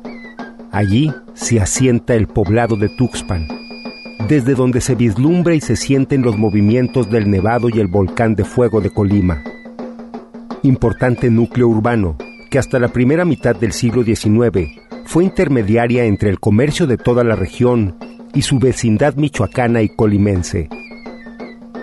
Tuxpan es muy conocido por las fiestas y danzas que a lo largo del año se llevan a cabo. También es llamado el pueblo de la fiesta eterna o de la eterna fiesta, pero en época de pandemia las celebraciones se han suspendido y modificado. Entrevistamos a Ignacio Romero Chávez, encargado de la danza auténtica abajeña, quien nos explica la forma en que se llevarán a cabo las celebraciones de este año. De primero, mi nombre es Ignacio Romero Chávez y soy encargado de la danza auténtica bajeña de la estampa. Y tengo la fortuna de ser custodio y pertenezco a esa familia. Ese es mi cargo, ¿verdad? Y se va a llevar a cabo la, la celebración de San Sebastián el 20 de enero. Eh, va a ser una misa para no perder la tradición, nada más va a ser la pura misa, que van a entrar a misa, van a entrar 80 personas de esas 80 personas va a salir una danza de, en comunidad. Cada, cada imagen va a poner un danzante con su vestuario. Eso va a significar que cada imagen va, cada danza, este, pertenece a, dicha, dicha cuadrilla, con su ajuar, su todo, su ajuar. ¿Sí? Este, se vaya a cabo ese día el 20 de enero y no se colocarán los altares? No va a haber ningún altar, no va a haber, no va a haber. Está cancelado todos los altares de ese día, del 20 de, del 20 de enero. Igual el día 27 va a ser lo mismo, va a ser lo mismo, va a ser una misa a puerta cerrada, va a haber este medios de comunicación adentro para transmitir la misa, pero no va a haber no no va a haber ningún altar, no va a haber ninguna ninguna danza, pero nosotros como organizadores, junto con el señor cura, se acordó que no va a haber nada. Pues Nacho, agradecemos mucho eh, estas palabras y pues esperemos en, pues ahora sí que en una ocasión futura nos pueda de nuevo tocar esos grandes festejos que se celebran allá en Tuxpan que han caracterizado a toda esta región por esas danzas y esas tradiciones. Así es, así es, como lo, estás diciendo. Eh. Muchísimas gracias, Nacho. ¿Algo que gustes agregar? Pues no, pues nomás a invitar a, a, la gente de aquí de Tuspan, de los alrededores de aquí de mi pueblo de Tuspan, que que vean y que se acuerden pues de ahora sí recorrer volver a vivir este que que vean la misa y escuchen y desde ahí de su hogar que están participando en lo que viene siendo la festividad de San Sebastián pues ahí estuvo esta, esta pequeña producción. Desgraciadamente, pues se modifica, se suspenden estos festejos que hemos presenciado y que les hemos traído también a ustedes en alguna ocasión, eh, pues estas celebraciones que tienen, pues sí, ya eh, muchísimos años celebrándose. Y recordaba yo que las danzas de los chayacates empezaron también por una enfermedad, ¿no? Como para prevenirse de la viruela era se ponían las máscaras eh, como para ocultarse de, de, las enfermedades. Exacto. Creo que eh, esto, pues bueno, me hizo recordar que, chale, pues ojalá pónganse las máscaras a ver si con eso se quita este mugrero, por favor. Sí, que sí salgan los chayacates a, eh, la calle. Por favor. Pero pues todos con cubrebocas, me imagino que van a salir. pero si traen su mascarona y sus... Los chayacates son para que el, el público, son los danzantes que traen eh, Máscara y- máscaras y pelo, así pelos largos, largos, largos. largos de... de crin de caballos o de colas de, de caballo.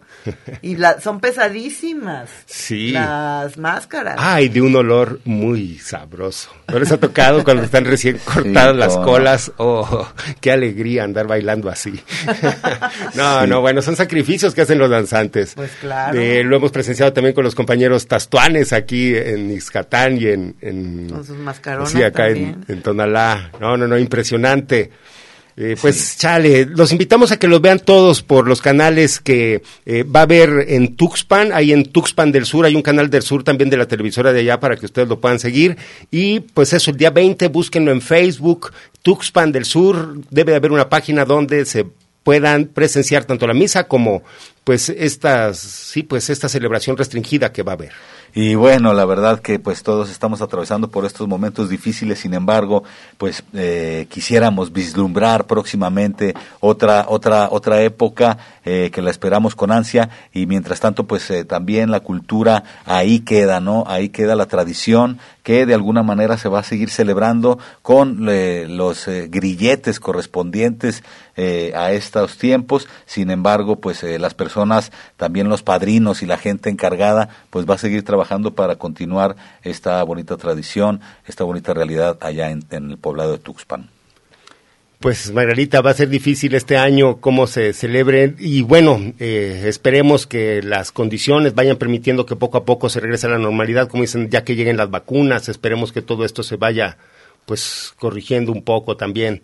Eh, pero pues mientras, eh, la invitación eso, que la gente pues en- desde sus casas lo, A tomar lo el sol, a vitamina D, a cuidarse, a comer bien, a, Ponche en casa. mm, a Ponche. comer bien, a comer sano, a, Claro. si sienten, yo sé- bueno, yo no, ya, no, no soy doctora ni, ni quiero dar ninguna recomendación porque luego no me vayan a acusar, ¿no? Pero hay que cuidarse muchísimo, Sí. comer Sí. sano, comer, bajarle a los carbohidratos, también digo para bajar la pancita que adquirimos ahorita durante la, la- temporada. de la temporada de sembrina. sí, mucho sí. verde, mucho verde, Claro. mucha vitamina D, zinc, sol, hacer ejercicio y repeler el, el bicho. Ya dejar la, la vitamina T de tortas, tamales, tlacoyos a un lado, por favor. Ya la rosca ya. Ya, ya. Y bueno, a cuidarnos todos en conjunto para en conjunto ir saliendo poco a poco de esta pandemia y también, este, por favor, este, la mente también tiene que estar pues despierta, alegre, eh, propositiva. Vamos a decir, tenemos que seguir respirando y como escuchamos a León Cuervo, eh, poeta también, eh, decir que en cualquier circunstancia mientras se pueda, pues hay que seguir celebrando la vida. Un mensaje positivo también para compartir y que esa sonrisa no desaparezca. Eh, Detrás del cubrebocas. Oigan, yo sí quisiera, ya nos tenemos que ir a otra entrevista, ¿verdad? Que preparó Armando, pero sí quisiera también aprovechar este espacio para mencionar que mucha pandemia, mucha vacación, pero el despojo al bosque del Nistiquil no para. Y como ya lo hemos dicho muchas veces, eh, los fraccionamientos ilegales y encima de la zona protegida, o muy pegado, o sea, como que no entienden lo que es una zona protegida y que tiene que haber un área de, amortiguami- de amortiguamiento. Y hay eh, así como por generación ex- espontánea amanecen Sí, sí, este, Constructoras y constructoras. Y el mismo ayuntamiento de Zapopan está haciendo una construcción muy cerca de un arroyito ahí eh, y no lo, lo hemos denunciado lo ha denunciado el comité en defensa del bosque del Nistiquil y no pasa nada. Entonces le da- estaremos dando seguimiento eh, también la próxima semana a ver si podemos entrevistar a los compañeros de Seguro, pues sí. Pues parece que por ahí, con dicho con todo respeto, está cojeando un poco el ayuntamiento de Zapopan, que trata de tener todas las, sus situaciones dicho en orden, seguridad y toda la situación, pero en realidad ahí parece que sí les está o fallando o están haciéndose compadres de estas constructoras. Eh, sabemos lo que conlleva esto, a deteriorar el paisaje, la urbanidad, y bueno, ahí este, hay que poner atención también para seguir cuidando los territorios.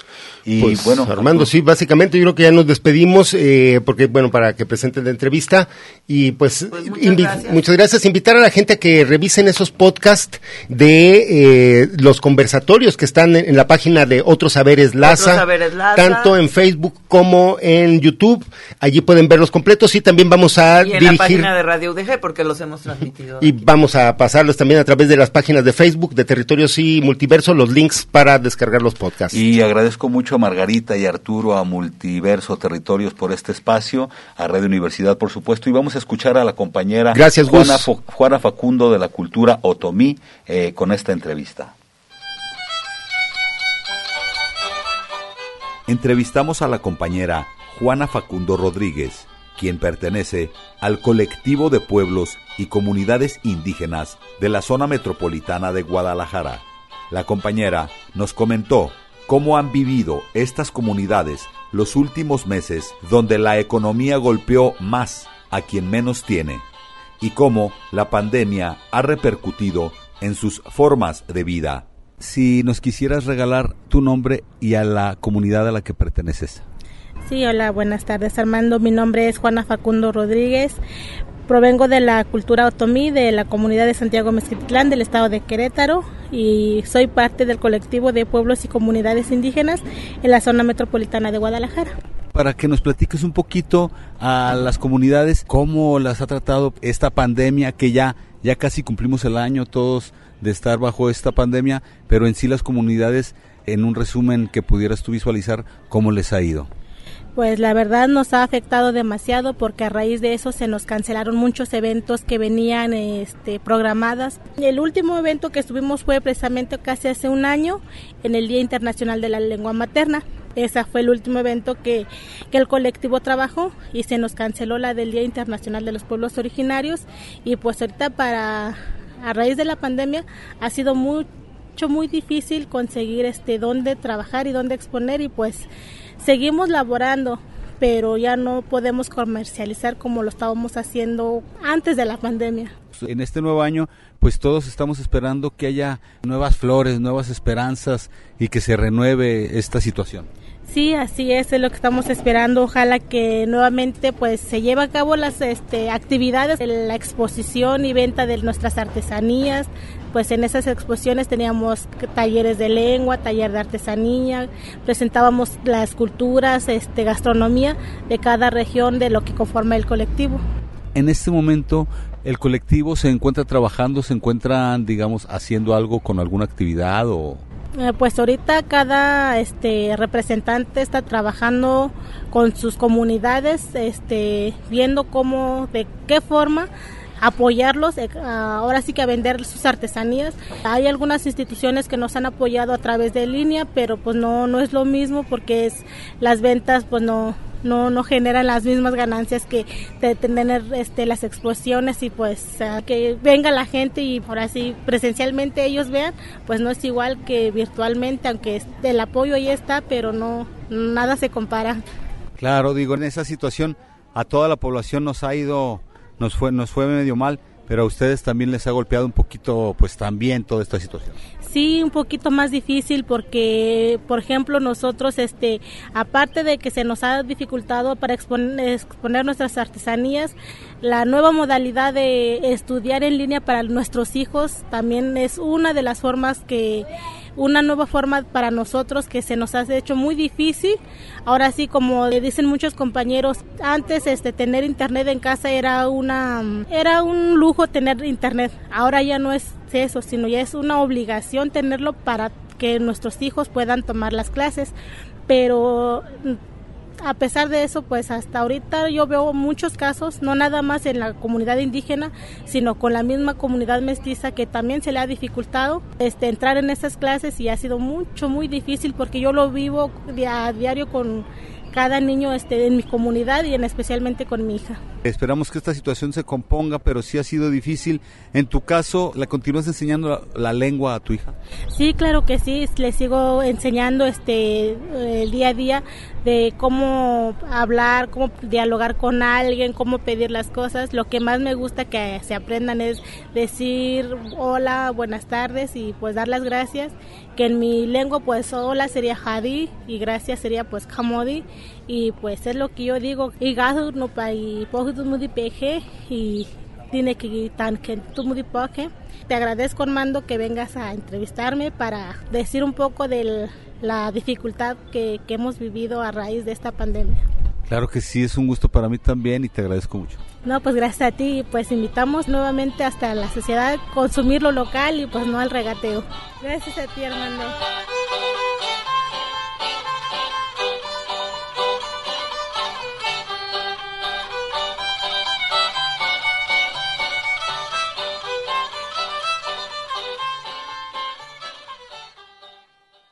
Multiverso en territorios. Territorios en multiverso.